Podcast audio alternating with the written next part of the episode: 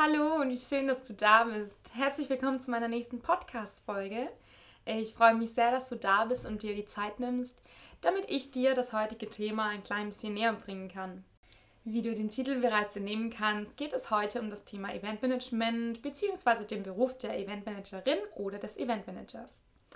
Ich habe hierzu ja bereits die Ausbildung absolviert, äh, wie du vielleicht in dem Podcast davor schon gehört hast, in dem ich meine Lebensgeschichte ganz grob überschlagen habe und dort auch angekündigt habe, dass es hierzu eine separate Podcast-Folge geben wird. Dieser Tag ist nun gekommen und ich freue mich sehr, ähm, dir somit einfach meine Erfahrungen zu erzählen, meine Tipps vielleicht auch zu geben, wenn du dich für diesen Beruf interessierst oder eben noch am Überlegen bist, ob du ihn erlernen möchtest, ob das vielleicht das Richtige für dich ist, dann bist du hier jetzt genau richtig und dann hoffe ich, dass ich dir in den nächsten paar Minuten einen Einblick zu diesem Job geben kann. Wie gesagt, meine Erfahrungen mit dir teilen darf und du danach vielleicht ein bisschen schlauer bist, ob das Thema was für deinen weiteren Lebensweg wäre oder auch nicht. Ich möchte hierfür, wie auch bereits im Podcast zuvor, erstmal ein bisschen zurückspringen ähm, in meinem Leben, in dem Moment, an dem ich mich dazu entschieden habe, das kaufmännische Berufskolleg in Stuttgart ähm, zu absolvieren, bei dem ich schon bereits das Fach Eventmanagement als Zusatzqualifikation erlernen konnte. Somit konnten wir schon ein bisschen reinschnuppern in den Beruf, was es mit sich bringt, da unsere Lehrer ähm, bereits Eventmanager waren bzw. Berufserfahrung in dem, in dem Bereich hatten die Schule dort war im Prinzip wie ein ganz normales Berufskolleg. Also wir hatten alle kaufmännischen Fächer, die man auf einem normalen Wirtschaftsgymnasium oder eben kaufmännischen Berufskolleg, in welchem Zweig auch immer du dich da befindest. Ähm, genau dieselben Fächer hatten wir auch. Nur, dass wir, wie gesagt, eben einfach eine Zusatzqualifikation machen konnten mit sechs Stunden zusätzlich die Woche im Bereich Management. Die Schule ging dann zwei Jahre und ich dachte mir halt in dem Moment, naja, wenn ich später irgendwann in diese Richtung gehen möchte, ähm, sieht es sicherlich toll aus im Lebenslauf mit diesem Zertifikat.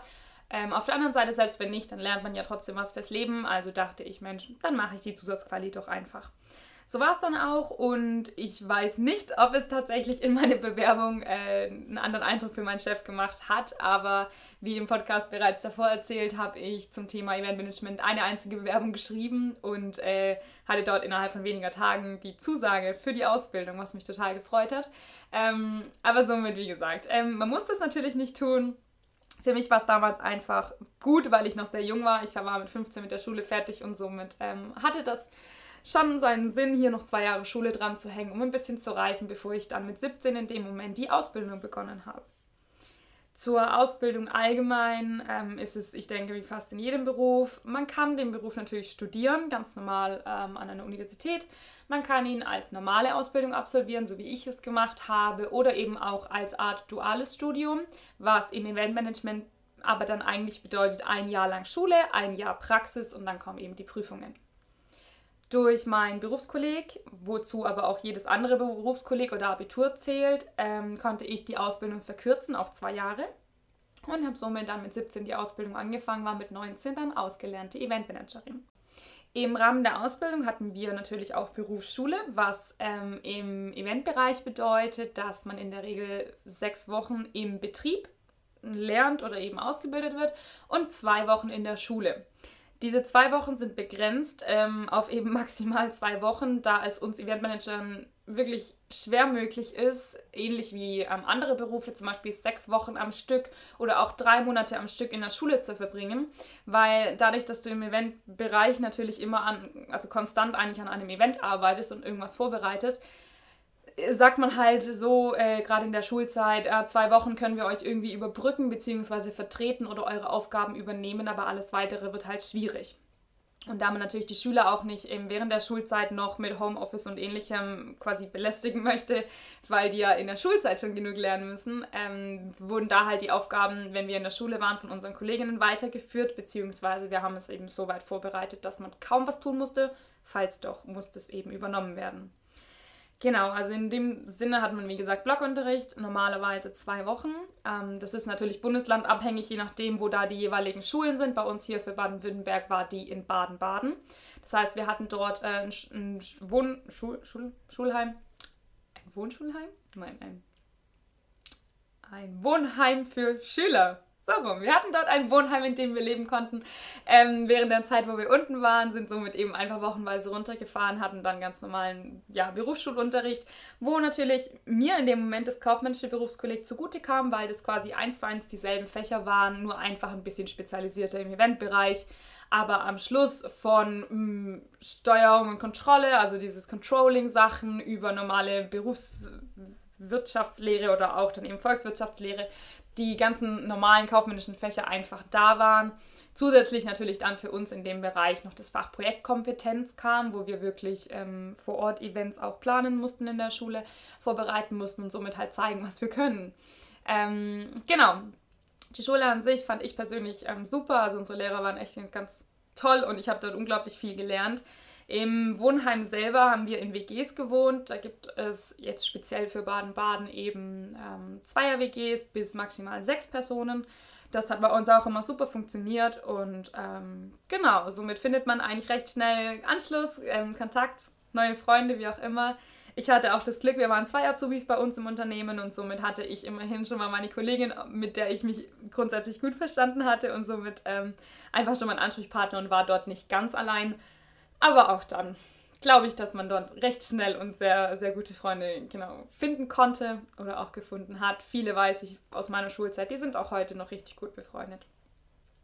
Das mal zum Thema Schule und Ausbildung, beziehungsweise ähm, genau, also gerade dual im Sinne von naja, im Wechsel halt. Schule und ähm, Event, weil hier genau dasselbe Prinzip, wenn wir Schule hätten wie manche andere im Sinne von Berufsschule während der Arbeit, also man gibt, es gibt ja oft, der Schüler hat Montagsschule und Donnerstagnachmittag oder so und die restlichen Tage ist derjenige im Betrieb, ist bei uns halt schwer, weil wie gesagt für Baden-Baden die Schule, äh, für Baden-Württemberg sich die Schule in Baden-Baden befindet und somit man da jetzt halt nicht wegen dem Nachmittag runterfährt, ähm, und abgesehen davon halt Events ja grundsätzlich nicht nur samstags und sonntags stattfinden, sondern halt auch mal an einem Donnerstagnachmittag und dann würden wir ja automatisch in der Schule fehlen. Das einfach zum Hintergrund der Schule. Zur Ausbildung selber. Ähm, boah, wo fängt man da denn an? Also ich muss sagen, es kommt sicherlich ganz, ganz, ganz viel auf dein Unternehmen an, auf die Agentur oder eben die Firma, bei der du arbeitest.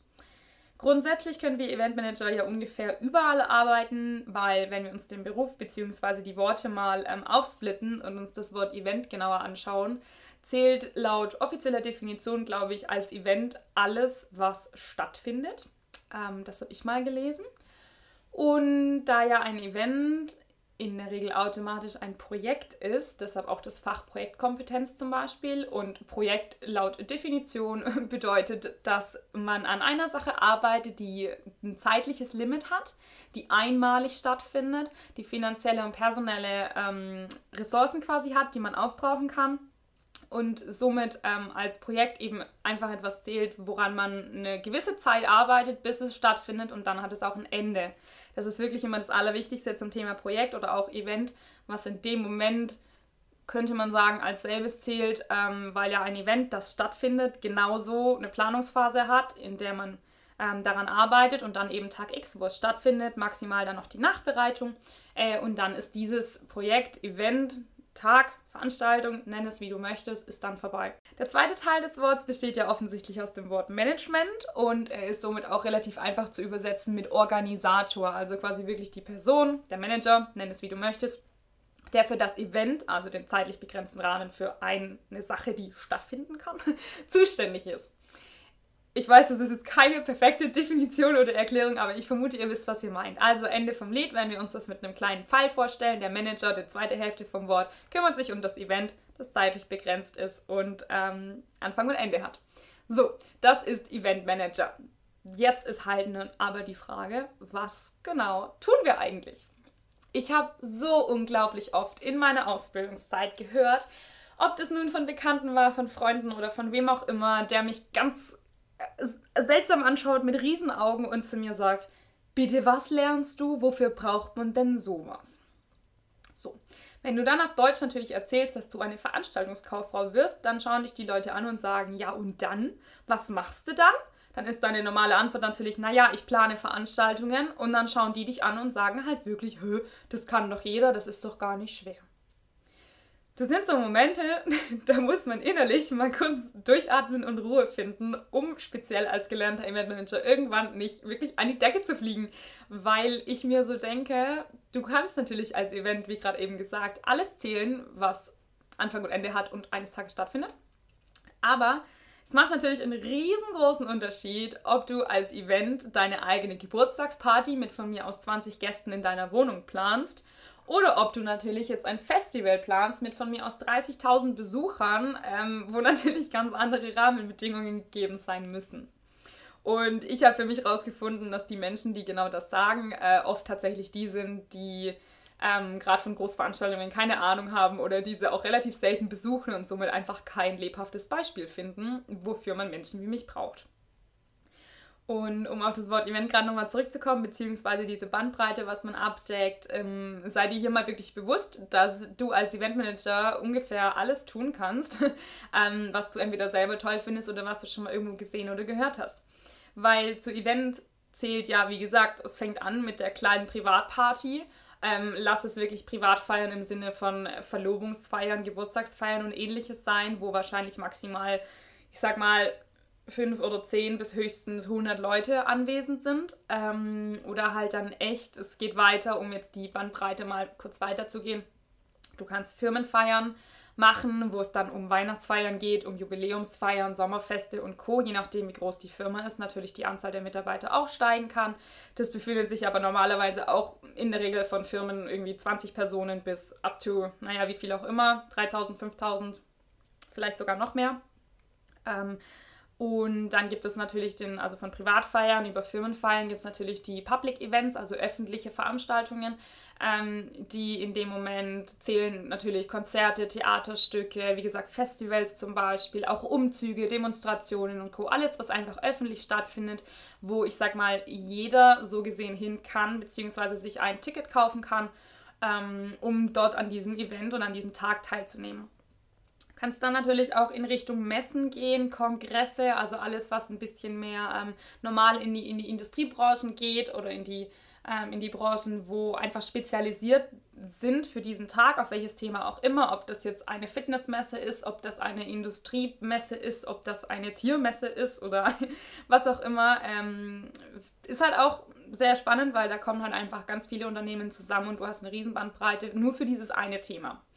Auch eine super tolle Sache, ebenso genau Kongresse, ob das politische sind, ob das ähm, ja auch zum Beispiel hier Bürgerratsversammlungen und ähnliches sind oder was auch immer. Alles, was einfach mit einem Kongress zu tun hat. Du kannst natürlich genauso auch an Schulen arbeiten, zum Beispiel, wenn es dort dann um die Schulevents geht, die Abschlussbälle, das zählt ja auch schon als Veranstaltungen. Ähm, ansonsten natürlich klar ähm, Reiseevents, also Incentive-Reisen sagen wir das immer schön. Das, ähm, das kommt natürlich aus dem Englischen. Das sind immer so Reisen, bei denen ähm, auch zum Beispiel Firmen, ähm, Oberhäupter einfach ihren Mitarbeitern die Möglichkeit geben, eine Art Urlaubs-Arbeitsevent zu kreieren. Also wo man zum Beispiel mehrere Tage einfach unterwegs ist. In der Regel sind das drei bis fünf Tage, die die Mitarbeiter zusammen verbringen können für ähm, gerade so Mitarbeiter-Teambildungsmaßnahmen und einfach meistens kombiniert mit Schulungen. Und oft, wie gesagt, noch mit Urlaub verbunden im Sinne von, man fährt zum Beispiel ins Ausland, mietet einen Bus für alle und äh, alle sind 24-7 zusammen unterwegs, um das Team einfach nochmal zu stärken. Das gibt es natürlich auch noch. Ähm, Hochzeiten zählt auch wieder in die Privatschiene. Natürlich Hochzeiten ist auch ein Riesenthema. Die Wedding Planner, die man bei uns jetzt eher äh, wahrscheinlich aus dem Fernsehen und in Amerika kennt, gibt es aber natürlich in Deutschland genauso und werden auch hier gebraucht und auch sehr, sehr oft und sehr gerne angenommen. Ähm, ist natürlich auch eine ganz wunderbare Schiene, wenn einem Hochzeiten liegen, beziehungsweise wenn man ein romantischer ähm, Mensch ist und einfach darin findet, ähm, was einen erfüllt, sind Hochzeiten sicherlich auch eine ganz, ganz tolle ja, Sache, um dort glücklich zu werden, beziehungsweise auch das Glück mit anderen zu teilen. Jetzt ist es natürlich die Frage für dich speziell, wenn du dich für den Beruf interessierst, erstmal ganz grob herauszufinden, in welche Richtung denn ähm, du dir vorstellen kannst zu arbeiten. Hierfür habe ich auch in meinem Podcast zuvor schon mal eine Methode erklärt, die ich nach wie vor super finde und vor allem zum Thema Berufsbildung immer wieder gerne weiterempfehle. Ich nenne sie immer der weiße Stift und der schwarze oder blaue Kugelschreiber. ähm, um hier einfach mal zu schauen, was gefällt dir. Also ich würde hierfür, wenn du dich für den Beruf interessierst bzw. darüber nachdenkst, erstmal überlegen, in welche Branche möchte ich denn gehen? Also in welcher Schiene möchte ich nachher sein? Was sind meine Traumevents? Was möchte ich ähm, später tatsächlich mit dem, was ich mache, auch ähm, tun? Was möchte ich für Geschichten weiter erzählen können? Wo sehe ich mich selber? Und ähm, ich habe das damals auch gemacht. Mein Be Traum damals war, ähm, kam aber auch ein bisschen aus der Mode- und Modelwelt, ähm, dass ich ursprünglich immer gerne Catwalk-Fashion-Shows organisieren wollte, ne, wo die ganzen VIPs in der ersten Reihe sitzen, in der Mitte die Models ein paar Meter gerade auslaufen, hinten die Designer alle ganz aufgeregt sind. Ich dachte immer, dass das genau das wäre, was ich unbedingt möchte. Bisher ist es noch nicht dazu gekommen und darüber kann ich leider auch noch kaum Erfahrungen erzählen weil ich mit so einer Organisation eigentlich noch nichts wirklich zu tun hatte. Ähm, was mich natürlich sonst trotzdem interessiert hat, war einfach auch privat, weil ich Musik unglaublich liebe, ähm, der Theaterbereich und Konzertbereich. Das ist eigentlich auch so das meiste, warum ich sag mal speziell junge Menschen sagen, uh, ich möchte Events managen, ich möchte 24-7 auf Tour sein mit tollen Künstlern und dort die Hallen füllen. Ganz so oberflächlich ist es natürlich auch nicht, weil gerade als Tourmanager hast du natürlich auch wesentlich mehr zu tun, wie nur deine Künstler durch die Gegend zu fahren. Dazu aber später mehr. Ähm, genau, so war quasi mein ursprünglicher Plan gelandet.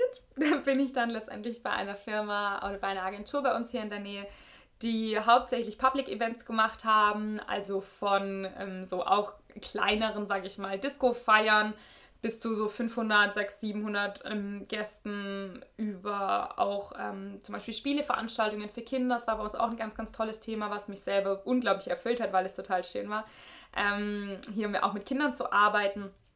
Dann haben wir ähm, eine Stadthalle gehabt, für die wir das Verwaltungsmanagement gemacht haben, was bedeutet, wir haben quasi alle Veranstaltungen, die in dieser Halle stattfinden sollten, verbucht und haben eben ne, die Termine vergeben, haben die Rechnungen für geschrieben, haben geschaut, was die ähm, Künstler alles brauchen. Und in dieser Halle ist hat auch alles Mögliche stattgefunden. Also von der Faschingsfeier über Konzerte, über Kongresse, Tagungen oder auch Basare und Co. Wirklich alles. Somit hatten wir eine super große Range, um daran zu lernen und uns auch immer wieder neu auf das Event einzulassen. Wir haben Außerdem dann auch hier bei uns in der Gegend eine ähm, Art Langzeit-Großveranstaltung gemacht, in der mehrere Städte involviert waren, wo wir quasi eine Art ein Thema durch ähm, in dem Moment knapp 20 Städte gezogen haben, die einfach alle am selben Tag dasselbe Thema bearbeitet haben und somit dieser Zusammenhalt von diesem ähm, Städtekreis, in dem ich hier selber aufgewachsen bin, einfach zusammengeschweißt ist, weil die ganzen Bürger gegenseitig das Gefühl hatten, dass alle halt dasselbe tun. Es war unglaublich schön, ähm, war eine tolle Zeit. Ich habe, wie gesagt, sehr, sehr, sehr viel dort gelernt und bin super dankbar für meine Ausbildung. Und ähm, ich habe halt viel gehört bei uns in der Berufsschule, speziell von unseren Mitschülern, dass, dass es hier einfach unglaublich große Unterschiede gibt. Also wir hatten, ich sag mal, das Glück, andere nennen es vielleicht Pech, ich persönlich nenne es Glück, ich fand es nämlich super, dass wir wirklich alles gemacht haben. Und ähm, ich weiß leider, und das finde ich unglaublich schade zu hören, dass viele, die in beispielsweise einem Catering-Unternehmen oder in einem Unternehmen, das hauptsächlich eben für ähm, quasi ähm, Hochzeiten zuständig ist, die aber verknüpft sind mit einem Caterer, dass die ganz oft, und das ist leider, wie ich es gehört habe, kein Vorurteil, ganz, ganz oft ihre Ausbildungszeit damit verbringen, dort monatelang ihre Ausbildung zu Kellnern, im Service auszuhelfen und hier und da halt mal irgendwie mit der Planung zu tun haben. Und das finde ich total schade zu hören, weil das ist nicht der Beruf des Eventmanagers. Sicherlich, ich kann auch ein Tablett tragen und ich könnte bestimmt auch einspringen, wenn einer meiner Servicekräfte sich von jetzt auf gleich den Fuß bricht. Aber das ist nicht mein Job.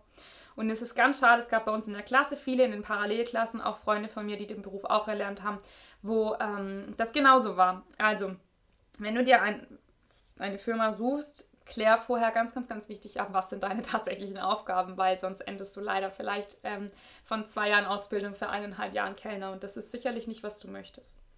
Wiederum andere bei uns in der ähm, Berufsschule haben auch viel erzählt, die zum Beispiel in der Verwaltung gearbeitet haben, bei einem Rathaus und somit für alle Stadtveranstaltungen zuständig waren, also vom kleinen Bazar über das Straßenfest und den Weihnachtsmarkt, die ähm, oft leider gar nicht mit reingezogen wurden, wenn es um Verantwortung ging, weil man natürlich oft so ähm, als Azubi eingeschätzt wird als, na, das kann da noch nicht alleine und das geht hier nicht und hm, das entscheide ich lieber selber. Und die haben leider auch Ende ihrer Ausbildung relativ wenig mit Organisation an sich, auch Entscheidungstreffungen oder ja, ähm, quasi zu tun gehabt und haben somit einfach ein ganz anderes ähm, Wissenslevel gehabt, wie wir zum Beispiel.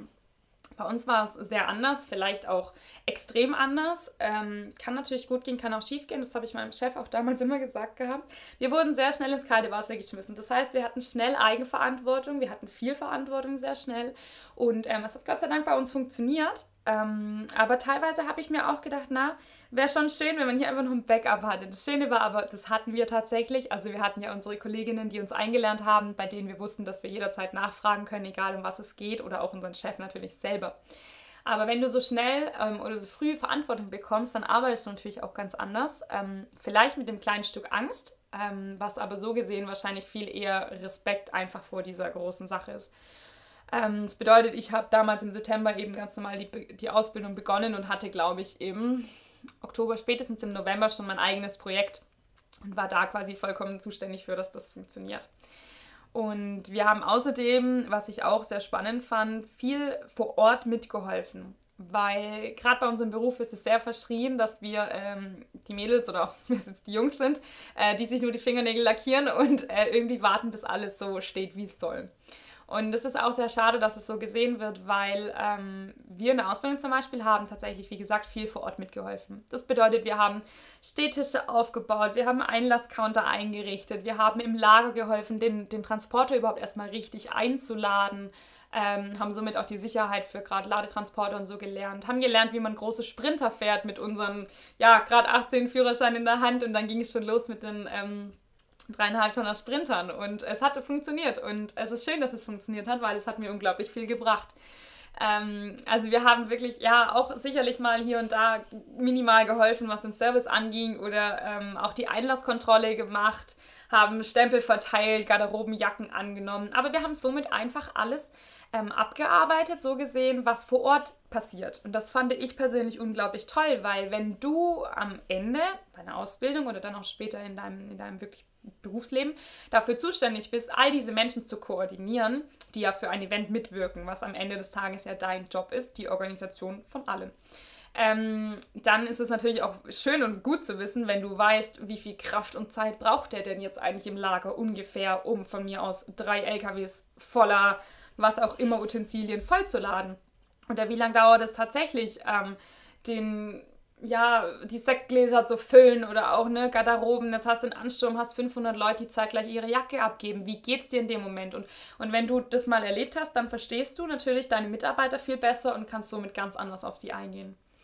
Und so war es bei uns dann eben auch. Ähm, das war sicherlich auch ein Grund, warum, sage ich mal, unser Team immer sehr ähm, super zusammen harmoniert hat, weil wir gegenseitig einfach wussten, um was es geht oder wie es auch dem jeweils anderen geht um gerade auf das Thema zurückzukommen, der Organisator. Ich sag mal, stell dir das mal vor wie eine um, ähm, Pyramide und ohne jetzt Pyramidenleitsystem oder Leiter ähnlich irgendwie zu sagen, wer hierarchiemäßig besser und toller und sonst was ist. Stell dir mal vor, der Eventmanager sitzt ganz oben auf der Pyramide und bildet die Spitze.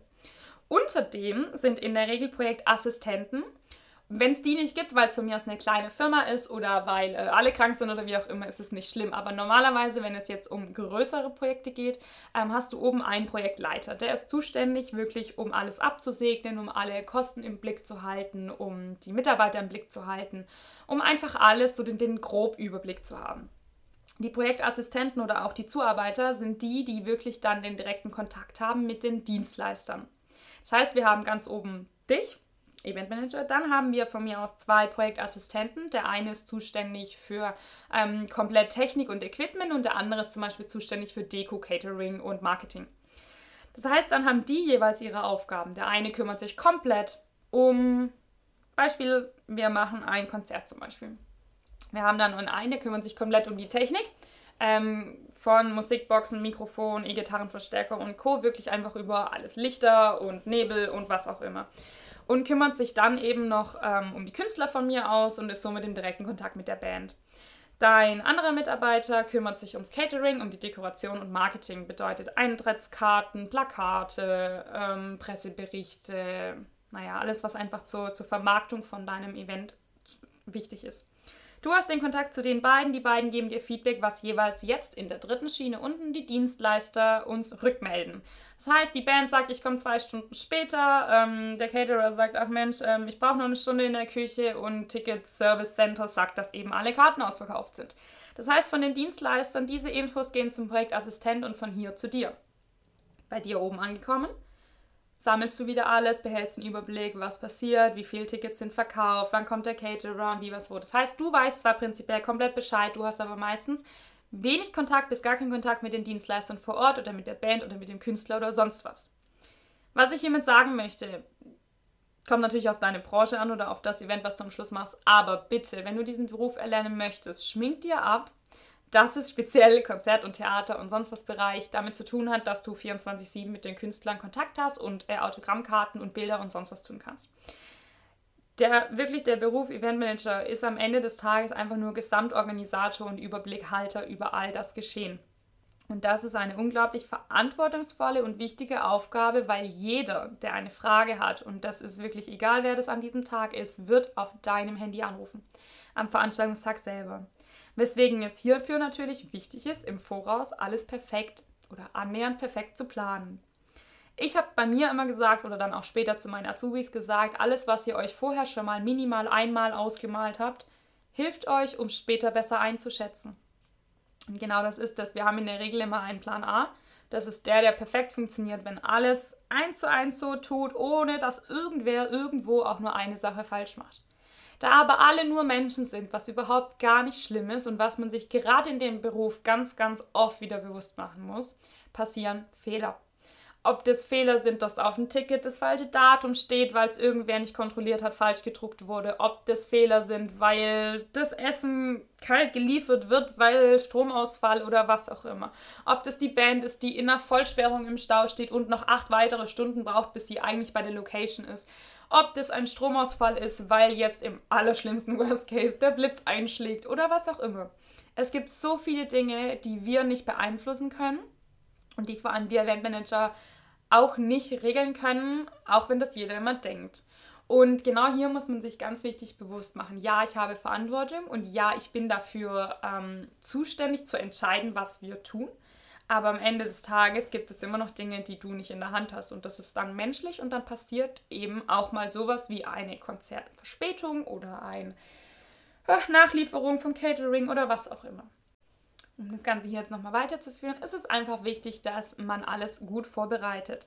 Das ähm, hilft hierbei natürlich, wenn man sich für diesen Beruf interessiert, dass man gewisse Grundvoraussetzungen vielleicht einfach schon mal wie man so schön sagt, im Blut hat. ähm, ich habe damals für mich einfach gedacht, Mensch, mir macht es selber schon immer so viel Spaß, zu Hause tolle Sachen zu organisieren. Ob das jetzt mein, Kindergeburtstag früher war oder ob das ähm, Mitwirken bei anderen Geburtstagen war, wenn jemand 50, 60, 70, wie auch immer, in unserer Familie wurde ähm, oder auch bei Hochzeiten. Ich habe mich einfach so viel schon für diesen Beruf interessiert und für die Planung im Allgemeinen. Ich war auch oder bin auch heute noch immer so ein Mensch. Ich ähm, habe ganz viel, oder naja, was heißt schon eigentlich, ich habe Probleme damit, ähm, wenn was keinen Ablauf hat. Wenn ich morgens aufstehe und ähm, ich weiß noch nicht, was ich zum Beispiel heute tue, dann ist es für ganz viele Menschen unglaublich cool, weil die können ausschlafen, die können dann aufstehen, wann die wollen, dann können die halt machen, was die wollen. Und ich bin aber so ein Mensch, ich freue mich viel eher, wenn ich weiß, hey, ich stehe jetzt irgendwie um 9 Uhr auf, dann frühstücke ich und um 11 bin ich verabredet mit irgendwem eine Freundin oder wie auch immer. Um 3 Uhr mittags bin ich dann noch kurz bei uns im Pferdestall zum Beispiel und dann abends um 7 bin ich Abendessen bei meiner Mama. Zum Beispiel, das ist für mich ein Tagesablauf, der mir persönlich nur durch diese Planung keinen Stress verursacht, weil ich ja schon im Voraus so gut meinen Tag selber gelegt und geplant habe, dass ich genug Puffer nach überall hin habe. Das bedeutet, selbst wenn jetzt diese Freundin sagt, hey Mensch, lass uns doch noch ein bisschen eine halbe Stunde länger ähm, über was auch immer reden, dann ist es ja nicht schlimm, weil selbst wenn ich nicht um drei, sondern um halb vier im Pferdestall bin, dann ähm, geht es den Pferden trotzdem noch gut. Und äh, wenn mein Papa zum Beispiel dort wartet, dann schicke ich halt kurz eine Nachricht. Ist ja halb so schlimm. Wäre jetzt Stau auf der Straße, wäre ich auch nicht um Punkt drei da. Und dasselbe ist mit dem Abendessen. Wenn ich dann halt länger im Stall brauche, dann wärme ich es mir halt nochmal auf. Also jetzt bei aller Liebe, ich finde, ähm, so ein kleiner Ablauf für den Tag gibt mir persönlich zumindest das Gefühl, dass dieser Tag einfach einen kleinen Sinn hat. Ich habe in meinem Podcast zuvor, falls du dir den angehört hast, schon zum Thema Lebenszeitverschwendung ein bisschen was angedeutet. Und ich persönlich finde einfach, gerade wenn ein Tag so leer ist, also oder gefüllt mit nichts, wie ich immer so schön sage, gefüllt mit Dingen, die ähm, einfach keine wirkliche Bedeutung haben, fühlt es sich für mich immer ein bisschen an wie ein verschwendeter Tag von meinem Leben, weil ich nicht mindestens eine tolle oder ja, eine tolle Sache gemacht habe, die mir persönlich was bringt. Und wenn ich dann einfach diesen Tag ein bisschen mehr plane ähm, oder mehrere Stationen habe, sag ich mal, die ich an diesem Tag abklappern kann und vielleicht sogar an einem Tag jetzt nicht nur eine Person gesehen habe, die mir lieb ist, sondern vielleicht sogar drei oder vier verschiedene, äh, dann gehe ich abends nochmal einfach mit einem anderen Gefühl ins Bett. Und so war das einfach schon immer. Und dadurch habe ich einfach gemerkt, dass mir schon diese Grundplanung oder auch diese Zeiteinteilung einfach Spaß macht. Und das ist natürlich eine super Voraussetzung für das Thema Organisation weil hier ist äh, Pünktlichkeit ganz, ganz, ganz groß geschrieben. Sonst ähm, hast du einfach nur, du legst ja einfach selber Steine in den Weg, wenn du Dinge nicht pünktlich fertig machst, nicht pünktlich abgibst, wenn du selber nicht pünktlich bist. Ähm, und somit ist das, finde ich, mit eins wirklich der wichtigsten Eigenschaften, die man ähm, im besten Fall von Anfang an beherrschen soll oder mh, mm, bereit sein sollte zu lernen. Wenn man von Grund auf unpünktlich ist, ähm, finde ich, sollte man hierfür erstmal die Ursache suchen und sich überlegen, warum. Weil eigentlich ist Pünktlichkeit nichts Schwieriges. Und ich weiß, wir Deutschen, ähm, wir werden hochgelobt in allen Ländern, dass wir immer pünktlich sind und dass wir so eine Arbeitsmoral haben, die eigentlich immer gut ist. Und ähm, oft treffe ich trotzdem auch Freunde von mir, die kommen halt grundsätzlich immer eine halbe bis Stunde, vielleicht sogar eineinhalb Stunden zu spät. Und klar kann man sagen, Mensch, das akzeptiere ich, kein Problem, so sind die Menschen halt. Aber ähm, vielleicht, gerade wenn man sich jetzt für den Beruf interessiert und selber sagt, na, eigentlich bin ich auch so ein Unpünktlichkeitsmensch, dann versuch hierfür vielleicht erstmal rauszufinden, woran das liegt. Mit was du vielleicht zu viel Zeit verschwendest, so gesehen, das ist natürlich auch möglich. ähm, oder auch, ähm, ja, woran es einfach liegt, ob du dich gerne verquatscht, ob du dir selber keine Grenze setzen kannst für eine gewisse Anzahl von Zeit, ähm, ob du ähm, selber einfach ein langsamer Mensch bist, wodurch du vielleicht mehr Zeit für gewisse Dinge einplanen solltest, weil du einfach ein bisschen gemütlicher bist, gerade speziell morgens vielleicht, äh, nicht direkt Kerzen gerade im Bett stehst. Ähm, da einfach mal schauen, woran das vielleicht liegen kann. Und dann ist Pünktlichkeit auf jeden Fall kein Grund, der dich von der Ausbildung abhält, wenn du dich dafür interessierst. Ähm, abgesehen davon ist Verantwortungsbewusstsein natürlich auch ein Riesenthema. Das ist aber ehrlich was, äh, das habe ich selber erst am Ende meiner Ausbildung gelernt, wenn nicht sogar richtig, richtig bewusst erst danach.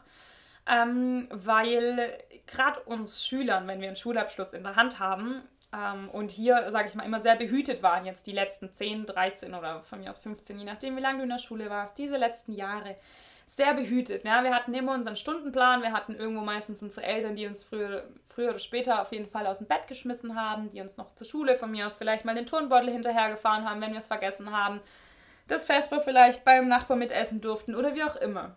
Wir sind in der Regel sehr gemütlich und sehr behütet in der Schulzeit aufgewachsen, wodurch es uns natürlich schwerfällt, von jetzt auf gleich, egal in welchem Beruf du dich dann befindest, Verantwortung zu übernehmen, weil wir das nicht kennen.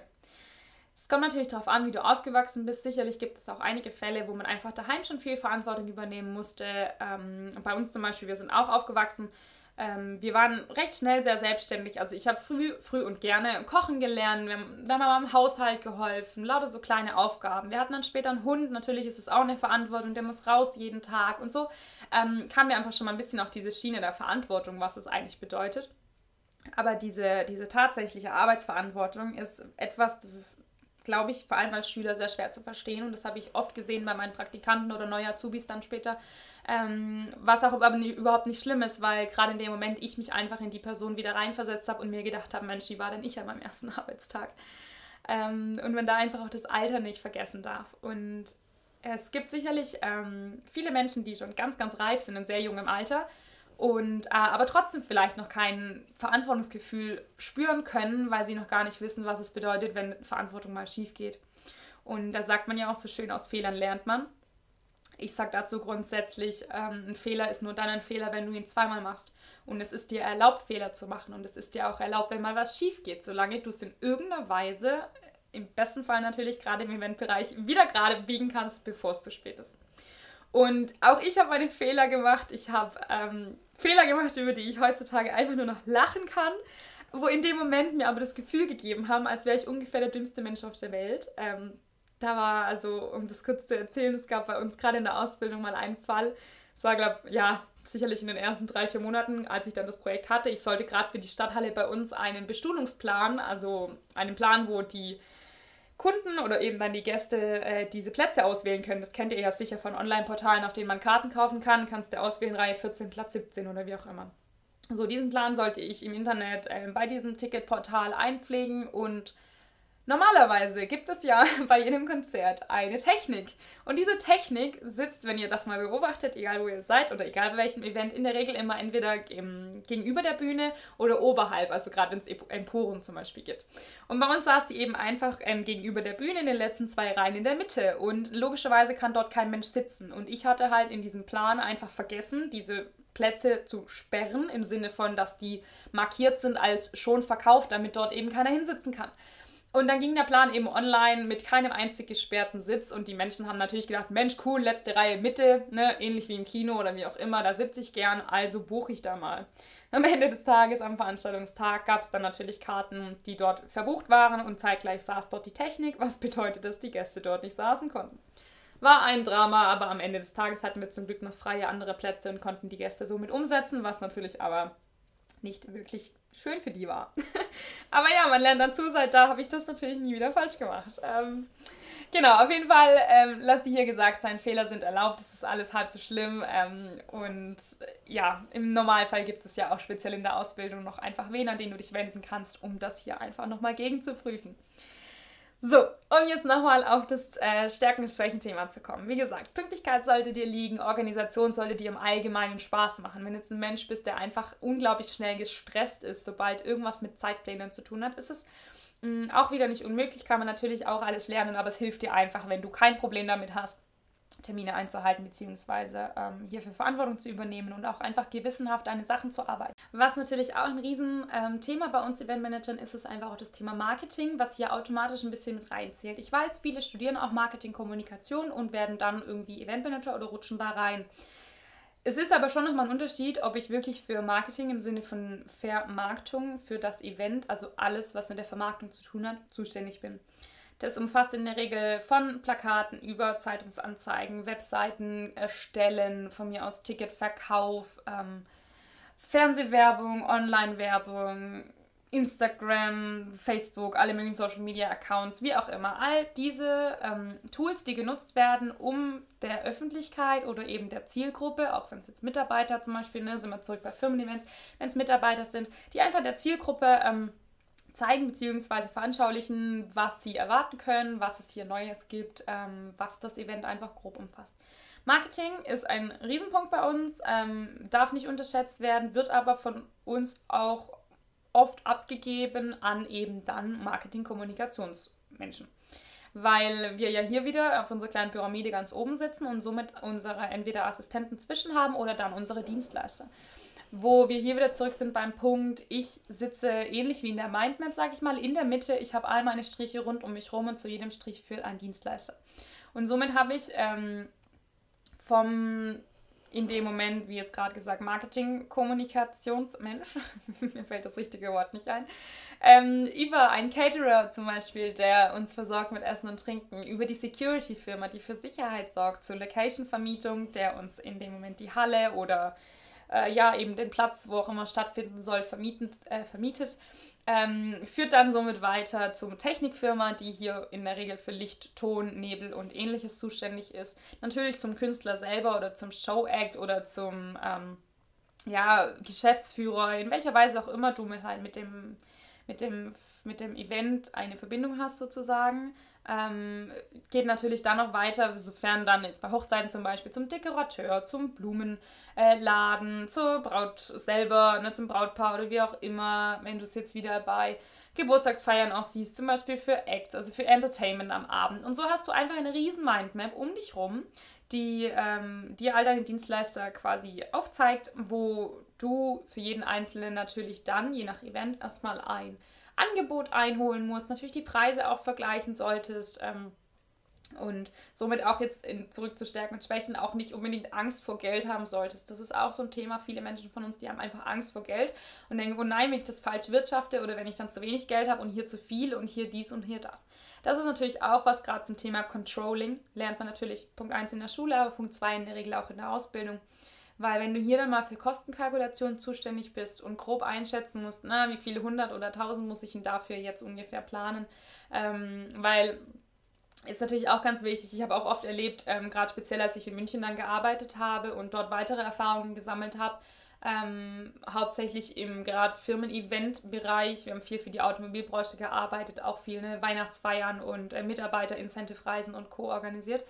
Und ähm, wenn es hier einfach natürlich je nach Firma einfach mal um Summen geht, die irgendwie eine halbe bis eine Million betragen und äh, die Leute dich dann anschauen und sich fragen, wo jetzt auf einmal die 700.000 Euro hin sind, ähm, sind gerade Kostenkalkulationen einfach unglaublich wichtig. Und es klingt für dich jetzt vielleicht richtig, richtig viel, wie man ja zum Beispiel 700.000 Euro für ein Event ausgeben kann. Hängt natürlich aber wieder zusammen mit, wie viele Menschen sind da, Qualität ne, vom Essen und wie was wo. Das summiert sich einfach. Weil ich sage jetzt mal so, wenn das Event einfach mit 3000 Personen stattfindet, brauche ich natürlich erstmal eine Location für diese 3000. Ich brauche Hotels, ich brauche vielleicht Flüge, wenn die, von, wenn, wenn die von woanders herkommen. Ich brauche natürlich qualitativ gutes Essen, wenn ähm, gerade speziell, ich sag mal, wenn es eine luxuriösere Firma ist oder einfach eine Firma, die viel Wert auf ähm, Qualität legt, dann ist natürlich, wissen wir ja alle, Kaviar am Schluss immer noch teurer wie äh, irgendwie Spaghetti Bolognese oder wie auch immer, ja. Und das sind einfach viele Faktoren, die man nicht vergessen darf was, also demnach zurück, ähm, Angst vor Geld sollte nicht unbedingt da sein, beziehungsweise einfach die Bereitschaft zu lernen, mit Geld richtig zu wirtschaften. Auch hier, lass dir gesagt sein, in der Ausbildung, im Normalfall schaut da der Chef spätestens drüber oder eben deine jeweils zuständige ähm, Ausbilderin oder dein Ausbilder. Das war jetzt natürlich auch sowas wie Kreativität ähm, von Vorteil, gerade wenn es hier dann um die Marketingmaßnahmen geht ja, und der Chef kommt zu dir und sagt, so, äh, erstellen Sie mal ein Marketingkonzept für Event XY und du musst erstmal drüber nachdenken, oh Mensch, wie mache ich denn das jetzt? Ja, lass uns hier zum Beispiel eine, äh, eine Messe nehmen für jetzt ja, Berufsfindung zum Beispiel. Dann ist natürlich erstmal klar, dass deine Zielgruppe im Normalfall Schüler sind. Zwischen von mir aus 15 und 25 Jahren, die gerade noch nicht ganz wissen, wo sie hin möchten. Das heißt, du kategorisierst natürlich hier erstmal deine Zielgruppe. Schaust dann, über welche Kanäle kann ich dir erreichen. Gerade Thema Marketing. Ähm, über Social Media mache ich jetzt viel über Instagram, Facebook, weil es heutzutage einfach in ist. Oder bleibe ich doch vielleicht in Flyern, verteile die an den Schulen selber. Oder ähm, ja, richte mich doch mit einem Video zum Beispiel an die Lehrer und die Lehrer sollen das im Unterricht zeigen und somit einfach eine Art Einladung per Videobotschaft senden was mache ich daraus? Ne? Dann gehst du natürlich auf die Zielgruppe ein, schaust, welche Kanäle nutzen die am meisten, was macht Sinn. Dann überlegst du natürlich auch, hm, die sind wahrscheinlich jetzt auch noch eher jung, die finden jetzt so einen langweiligen äh, Flyer, wo einfach äh, das Datum, Uhrzeit und ähm, ja, das Event selber draufsteht, vielleicht ein bisschen langweilig. Also wirst du hier ein bisschen kreativ, was zum Beispiel Farben, Schriftarten und Co. angeht, damit die Schüler das einfach auch toll finden und auch überhaupt anschauen weil das kennen wir sicherlich alle noch aus der Schule, wenn da einfach so ein Zettel steht mit Arealgröße 12, dann, ähm, ja, man liest es zwar, aber oft nimmt man es nicht so wahr. Und jetzt stellst du dir mal vor, da ist irgendwie ein super cooles äh, Titelbild sozusagen vorne drauf oder einfach ein Leitsatz, der dich allein schon interessiert ähm, zu dem Thema. Und, und somit natürlich bleibt, bleiben deine Gedanken als Schüler viel mehr an diesem Flyer oder Video oder wie auch immer hängen. Somit, wie gesagt, Kreativität sollte ähm, auch einfach ein Stück weit vorhanden sein, ist jetzt aber natürlich auch keine Grundvoraussetzung, weil selbst für hier gibt es auch wieder zum Thema ähm, Marketing natürlich, wie gesagt, die Marketingmenschen, ähm, an die man sich wenden kann. Klar, wenn du in einer kleinen Firma bist und da gibt es keine separate Marketing Marketingabteilung, ähm, dann bist natürlich du mehr gefragt, aber auch hier wieder, du bist ja am Schluss nicht alleine. Somit haben wir die Stärken jetzt, glaube ich, erstmal soweit geklärt. Hier jetzt noch ein paar Tipps vielleicht zum Thema Ausbildung an sich. Wenn du auf der Suche nach einem Betrieb bist, ähm, lest dir ganz, ganz, ganz unbedingt die ähm, Vertragsregeln bzw. die Vertragsbestandteile ganz, ganz, ganz wichtig durch. Ein Riesenthema, was auch bei uns in der Berufsschule immer wieder aufkam, auch bei uns selber im Unternehmen, ähm, ist einfach das Thema Überstunden. Ja, ähm, ich habe vorhin von ein bisschen auch dem Thema Stress erzählt Bei Events kannst du dir das ungefähr so vorstellen. Wenn du ein Event planst, dann gibt es so eine, ähm, eine Planungsphase, das hatten wir ja vorhin, ne? es beginnt und es hat ein Ende und normalerweise eher Richtung Ende wird natürlich diese Hochplanungsphase viel, viel mehr. Das bedeutet, am Anfang kannst du viele Dinge noch gar nicht machen, organisieren oder bestellen oder wie auch immer, weil es noch keinen Sinn macht. Weil du zum Beispiel, stell dir vor, du machst ein Event, ähm, keine Ahnung, eine Gruppenwanderung oder ähnliches. So, du hast quasi Anmeldungen oder ein Fitnesskongress. Ja, ein Fitnesskongress. So. Du hast Anmeldungen ähm, von deinen Teilnehmern. Du weißt aber noch gar nicht, wie viele kommen. Das heißt, du hast zum Beispiel eine Maximalkapazität in, deinem, in deiner Location von 500 Personen. Das heißt aber jetzt nicht automatisch, dass auf 500 Personen kommen. Was im Umkehrschluss bedeutet, du musst nicht an Tag 1 für 500 Personen Getränke bestellen und Essen bestellen und Flyer drucken und machen und tun. Du wartest erstmal, bis die sich angemeldet haben wofür du natürlich im Normalfall ein Anmeldetool entweder online oder auch wieder per Post, Brief, Flyer, wie auch immer erstellt hast, das dann auswerten kannst an Tag X, wo normalerweise die Anmeldefrist vorbei ist. Das heißt, wenn jetzt drei Monate vor Event ist die Anmeldefrist vorbei, dann siehst du drei Monate vorher, okay, es haben sich irgendwie nur 275 Menschen angemeldet anstatt 500. Dann kannst du natürlich jetzt überlegen, wenn du noch ein bisschen Zeit bis zum Event selber hast, machst du nochmal vier Wochen Endspurt und gehst nochmal mit Marketingmaßnahmen in die Endphase, machst somit nochmal das Event publik und hoffst, dass in diesen letzten weiteren vier Wochen nochmal ähm, weitere sich anmelden. Im Worst Case passiert es zum Beispiel mit Rabattaktionen 2 für 1 oder wie auch immer. Somit catchst du die Menschen nochmal und hast vielleicht dann am Ende des Tages 350 Gäste anstatt 500. Und dann kannst du in dem Moment, diese zum Beispiel in unserem Fall jetzt zwei Wochen vor Event, anfangen, intensiv zu planen, was für dich heißt acht Wochen ein bisschen mehr Arbeit wie in der Regel davor, weil du jetzt natürlich schauen musst, ne? Äh, Catering und Getränke. Jetzt kannst du vielleicht auch, wenn es Starterpakete zum Beispiel gibt, das gibt es oft bei so, so Gruppenläufen oder auch, wie gesagt, Fitnesskongresse. Jetzt kriegt da jeder von mir aus eine Matte geschenkt und jeder kriegt noch eine Trinkflasche und on top noch eine Cappy für draußen gegen die Sonne.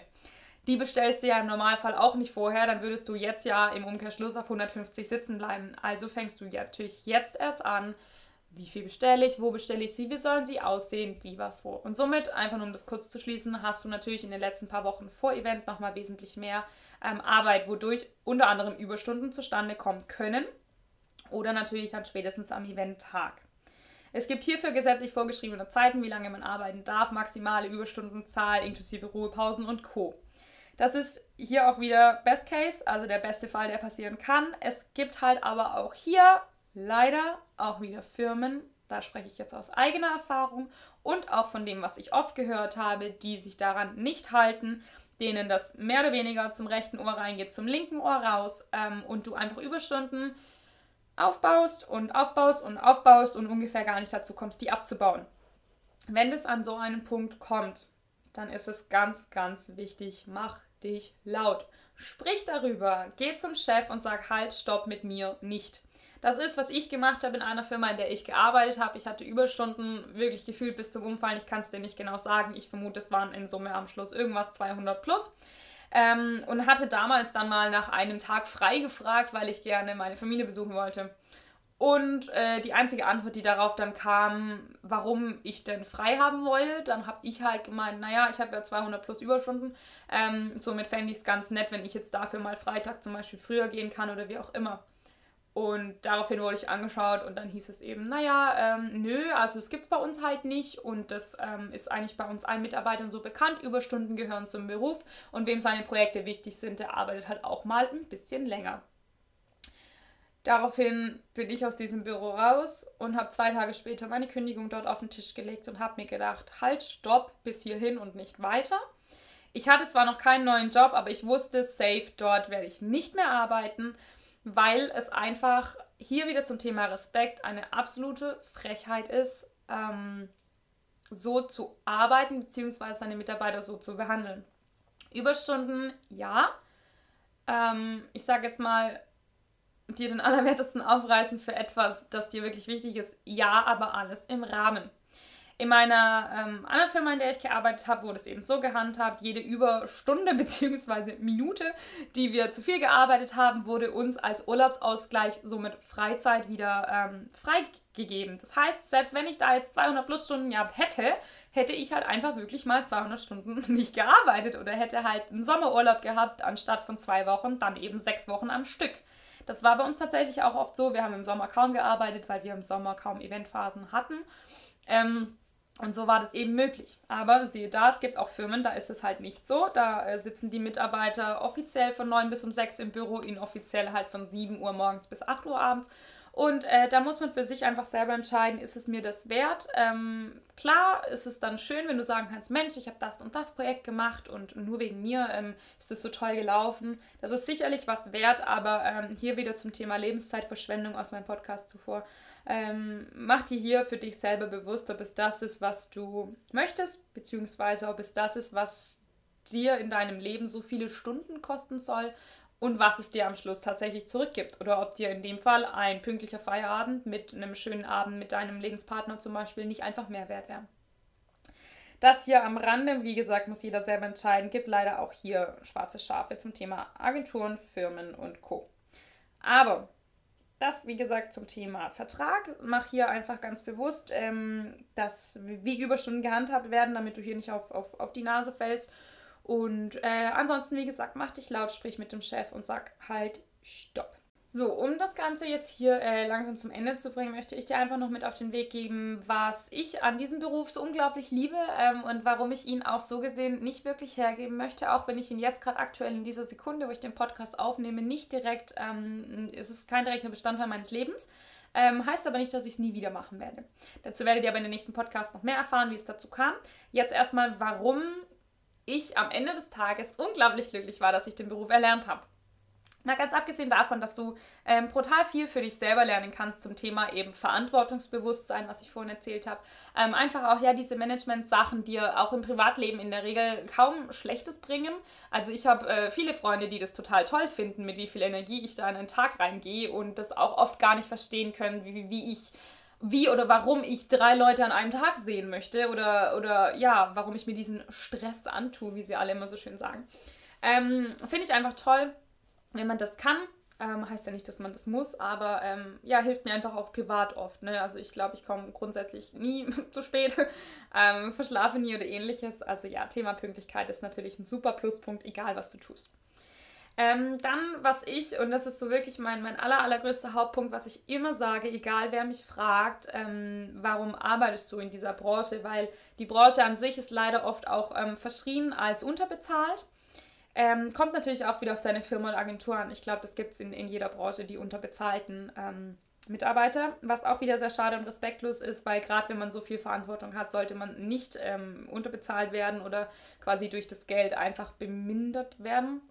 Somit ähm, schau auch hier natürlich in dem Thema Vertrag und so, dass du hier nicht über den Tisch gezogen wirst, ähm, weil jede Stunde, die du da arbeitest, ist was wert. Und sicherlich als Azubi mit wesentlich weniger ähm, Wissen ähm, kann man das im Geld in irgendeiner Weise geltend machen, aber aller, aller spätestens, wenn du mit der Ausbildung fertig bist und ein offiziell staatlich anerkannter Eventmanager oder Eventmanagerin bist, dann bist du mindestens das wert, was ähm, ja einfach als Grundgehalt zählt Kurze Anmerkung hier, das äh, befindet sich im Normalfall zum Einstiegsgehalt offiziell laut Internet zwischen 2000 und 2800 Euro brutto. Ähm, 2000 brutto klingt jetzt relativ wenig, wenn du dir das netto ausrechnest und dir vorstellst, du hast alleine eine Wohnung und, eine, und ein Auto und musst einkaufen gehen, dann ist das ähm, nicht, nicht unmöglich, aber relativ wenig Geld. Ähm, natürlich arbeitet man sich hier auch relativ schnell hoch. Wie gesagt, kommt auf Bundesland an, kommt auf deine Lage der Agentur an, ob du mitten in der Stadt sitzt oder eher am Dorf oder wie was wo. Ne? Aber da ähm, informiere dich einfach dann direkt. Für die Ausbildung selber, wie gesagt, ähm, gab es bei uns auch unglaubliche Unterschiede zwischen, ähm, gerade zum Beispiel die, die bei der Stadt gearbeitet haben, die haben meistens wesentlich mehr Geld, teilweise doppelt so viel verdient wie wir. Wir jetzt in einer relativ kleinen Agentur ähm, haben hier relativ wenig verdient. Ich würde jetzt nicht sagen, dass man am Geld die Qualität der Ausbildung festmachen kann und macht ja einfach bewusst Ausbildungszeit, ähm, geht vorbei, ist ähnlich wie ein Event, hat ein Beginn und ein Ende. Ähm, und äh, spätestens nach diesen zwei oder allerhöchstens drei Jahren Ausbildung sieht sicherlich auch dein Gehaltszettel anders aus. Ich kann dir hier nur mit auf den Weg geben, Geld ist vor allem in der Ausbildung nicht alles und viel, viel, viel mehr zählt, dass du gut ausgebildet wirst, dass du eben nicht 24-7 am Kellnern bist oder auch nur am Überstunden aufbauen und Co., sondern dass du wirklich einen Chef hast, der dir, der, der viel Wissen weitergeben kann. Wir haben unseren Chef damals immer äh, laufendes Lexikon genannt, weil er ungefähr wirklich alles wusste, was wir wissen wollten. Das war ganz, ganz toll. Ähm, und auch einfach Kollegen, auf die du zählen kannst, Kollegen, die für dich da sind und Kollegen, bei denen du auch ähm, gerne zwei, drei, viermal nachfragst. Ähm, ich hatte auch in meiner Laufbahn leider schon Kollegen, wo ich mir zum Beispiel unsicher war bei einer Aufgabe und einfach nochmal nachgefragt habe und gesagt habe, hey Mensch, könntest du mir das vielleicht nochmal erklären? Da gibt es natürlich dann noch Menschen, die dir dann antworten, warum? Das habe ich dir doch vorhin schon erklärt, das musst du jetzt selber wissen. Ich daraufhin gemeint habe, naja gut, dann mache ich das jetzt so, wie ich denke, wenn du es mir kein zweites Mal erklären willst, aber keine Garantie dafür, dass, ähm, dass es richtig ist. Habe es dann gemacht, oh Wunder, es war falsch ich meine, ich hatte ja schon ein Gefühl, dass irgendwas falsch ist, sonst hätte ich ja nicht gefragt. Aber ähm, am Ende war das Geschrei halt groß, wie ich so blöd sein kann, dass ich das jetzt falsch gemacht habe. Ja, Gibt es natürlich auch, lernt man auch mitzuleben. Heute lache ich drüber und denke mir so, naja gut, okay. Meine Azubis haben das niemals erlebt und das war der Moment, gerade diese Situation, wo ich mir geschworen habe, niemals, wenn von mir wer was wissen will, werde ich so eine Antwort bringen, weil die Antwort hat mich echt geprägt und da muss man auch dann aufpassen, dass man genau so, nämlich nie wieder was fragt und immer was falsch macht, weil genau so soll es nicht sein. In dem Moment auch hier, wenn du in der Ausbildung zum Beispiel bist oder in einer Ausbildung sein wirst, mach auch deinem Gegenüber klar, dass du nach wie vor nur ein Azubi bist. Auch wenn nur Azubi oft sehr ähm, beminderwertet klingt, was es nicht soll, weil jeder Einzelne im Unternehmen Respekt verdient hat. Aber am Ende des Tages rein von deinem Wissensstand, im Gegensatz zu vielleicht jemandem, der schon seit 10, 20, 30 Jahren diesen Job macht, ähm, ist es einfach anders. Und deshalb ist es dir auch mehr als erlaubt zu fragen. Selbst ich, ausgelernt und jetzt ein paar Jahren Berufserfahrung, gehe teilweise noch zum Chef und frage und sage, hey, halt, Moment mal, machen wir das jetzt wirklich so oder findest du das gut oder sollen wir das jetzt echt so machen? Einfach diese Rückbestätigung. Und das ist einfach ganz, ganz wichtig. Also lass dir das nicht nehmen. Lass dich, wie gesagt, nicht ähm, beminderwerten mit dem Wort nur Azubi, aber manchmal, und das ist auch das Gute, darf man sich minimal darauf ausruhen, wenn dir jemand, wie gesagt, wie bei mir jetzt so blöd kommt und sagt, na, das musst du jetzt halt selber wissen, weil, naja, dafür ist man ja in der Ausbildung, ne? So, äh, jetzt, wo wir Respekt auch schnell geklärt haben, was, wie gesagt, nie vergessen werden darf, egal was du tust. Ähm, der Grund, warum ich den Job liebe. So, meine grundsätzliche Antwort ist immer, weil das, was du zurückbekommst, ist es einfach wert. So, und damit meine ich, jede einzelne Überstunde, die ich in meinem Leben in ein Event gesteckt habe und jede Energie, jede von mir aus vielleicht mal schlaflose Nacht, weil doch irgendwas schief ging oder irgendwie ähnlich, jede, jedes frühe Aufstehen, jedes nachts ins Bett gehen oder wie auch immer, es war es wert. Dieser Moment, wenn jemand, zum Beispiel wieder zurück zum Konzert, du stehst am Konzert, äh, der Einlass ist durch, das, das ähm, Konzert läuft und du schaust als Manager einfach so mal durch die Runden und du siehst diese leuchtenden Augen, diese strahlenden Gesichter von diesen Menschen, wie sie ihren Künstler vorne auf der Bühne schon fast anhimmeln und einfach nur unglaublich glücklich sind, dass sie heute hier sind. Der Moment, wenn die in der Pause mit diesen Plakaten zum Beispiel Bilder machen oder vielleicht sogar den Künstler treffen können, Autogrammstunde und Co., und du siehst dieses Glück und diese Erfüllung in diesen Augen der Menschen. Es ist einfach nur absoluter Wahnsinn. Einfach nur Wahnsinn. Ich weiß nicht, wie ich es anders sagen soll, aber für mich persönlich, mich berührt es so, so sehr in meinem Herz, wenn ich sehe, dass die Menschen, für die ich das getan habe, jetzt glücklich sind. Weil im Umkehrschluss zu wissen, dass dieser Tag, dieses Event oder diese Reise oder was auch immer du am Schluss geplant hast, stattfindet, nur in Anführungsstrichen wegen dir als Hauptprojektleiter, Organisator, wie auch immer, und du genau weißt, dass deine letzten Wochen und Monate Arbeit für heute, für genau diesen Tag X da waren. Und an diesem Tag X die Menschen, für die du es machst, glücklich sind. Das ist eigentlich alles, was wir wollen.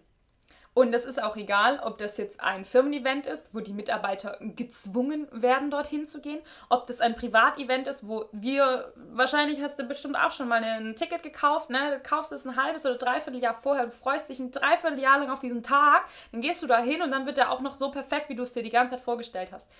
Oder ob das eben deine Hochzeit ist, ne, ist natürlich noch mal mehr emotional, wenn du siehst, dass das Brautpaar jetzt genau die Hochzeit hat, die es sich seit Jahren ausgeträumt hat, wie, wie sich die Braut das vorgestellt hat, seit sie von mir aus zehn Jahre alt war oder keine Ahnung.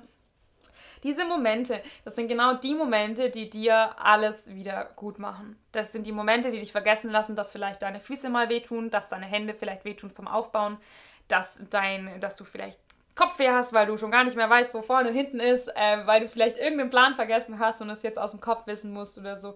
Das sind genau die Momente, die einfach alles wieder gut machen. Und ich habe wirklich auch schon Events hinter mir zum Thema Überstunden nochmal. Das war also, wie gesagt, unglaublich, äh, wie viele Stunden wir da teilweise äh, unterwegs waren und wie viel Energie wir da reingesteckt haben. Und am Ende des Tages war jeder einfach so schlimm am Ende, müde und alles hat wehgetan und es war einfach alles zu viel für jeden.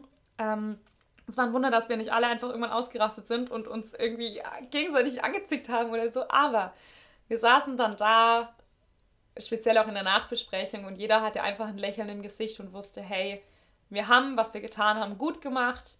Dann natürlich noch on top die Presse zum Beispiel, wenn es öffentliche Events sind im Nachhinein oder auch die Resonanzen, gerade bei Mitarbeiter-Events oder natürlich auch das Feedback von Brautpaar und Gästen oder so. Jetzt um die Beispiele nochmal zu nehmen, ist natürlich nochmal enorm der Ego-Push, nenne ich es immer so schön, weil wenn da jetzt auch noch drin steht, öffentlich in der Zeitung und im Internet oder was auch immer irgendwo, wie toll und großartig das Event organisiert war, wie perfekt alles ablief, wie ohne Pausen alles einfach genau so war, wie man sich vorgestellt hätte und so.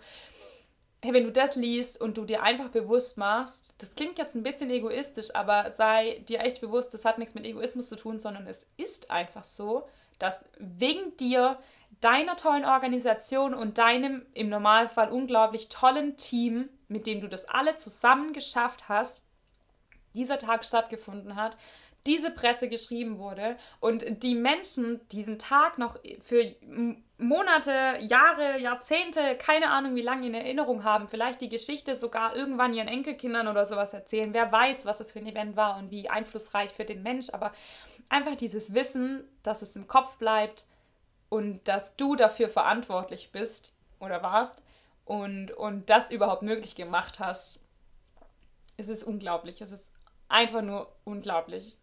Ich könnte jetzt, glaube ich, noch drei Stunden weiter schwärmen und ich fände es immer noch unglaublich toll.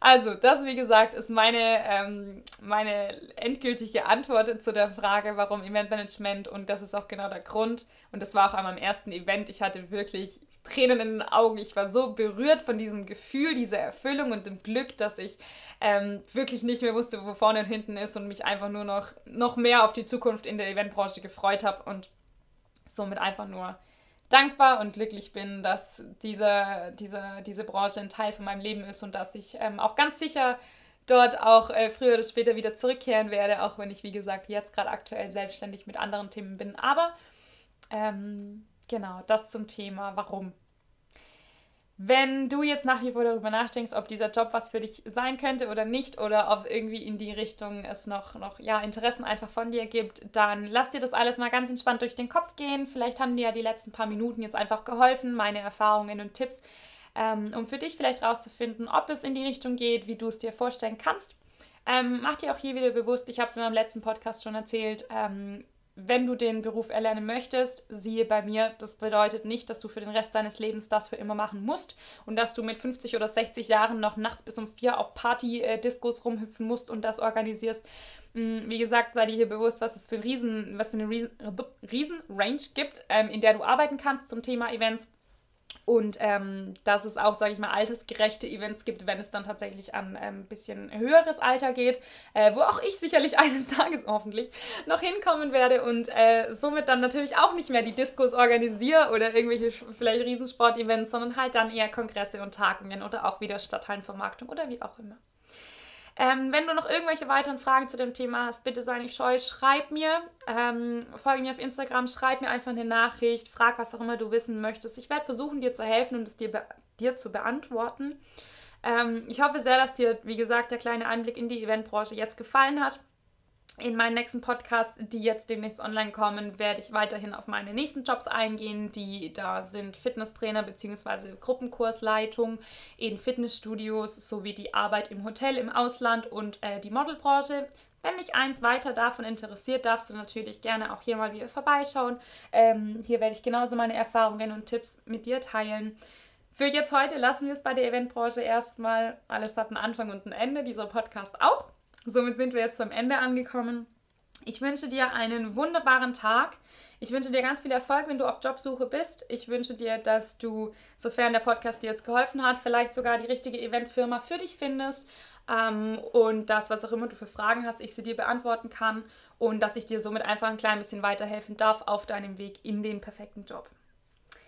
Für heute bleib so wie du bist.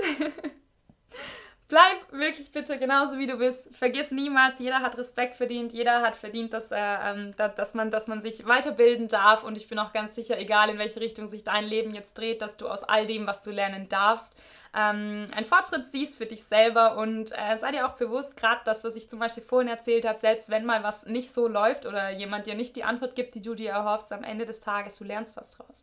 Du lernst aus allem, was passiert, jeden einzelnen Tag. Mit diesen Worten lasse ich dich jetzt in deinen Tag, Mittag, Abend, wann auch immer du den Podcast anhörst. Ich wünsche dir einen wunderbaren Tag. Bleib wie du bist und verlier niemals dein Lächeln.